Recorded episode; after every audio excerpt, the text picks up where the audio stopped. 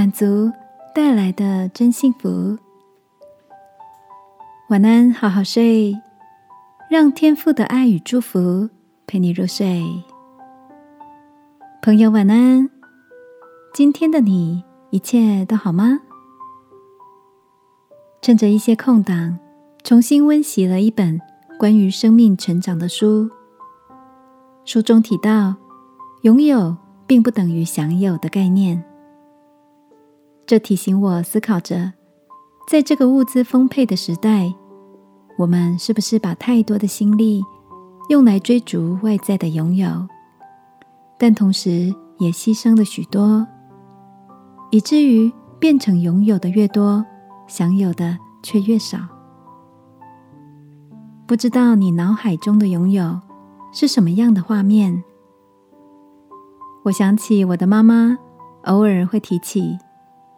他们那个时代，物资虽然不丰裕，却跟人有许多深刻的连结，跟土地也有浓厚的情感。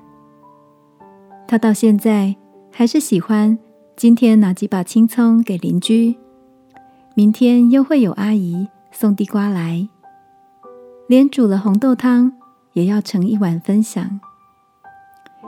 来来往往，虽然不是贵重的华丽交换。却是道道地地朴实的情感。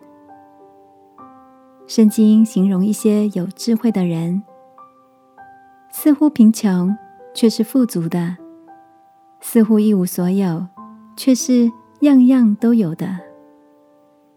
我想，这是因为心满足了，就享有生活里简单的幸福。亲爱的。你现在正处在物质拥有很多，或是看起来并不多呢？不管多或少，这个夜晚，让我们来祷告天父，使我们在生活中能享受每一个与人交流，更多认识这个城市美好的角落，好吗？一起来祷告，亲爱的天父。谢谢你给予我的一切，求你使我不止拥有，还能享有，慢慢品味生活中美善的时刻。祷告，奉耶稣基督的名，阿门。晚安，好好睡，祝福你享有美好的夜晚。耶稣爱你，我也爱你。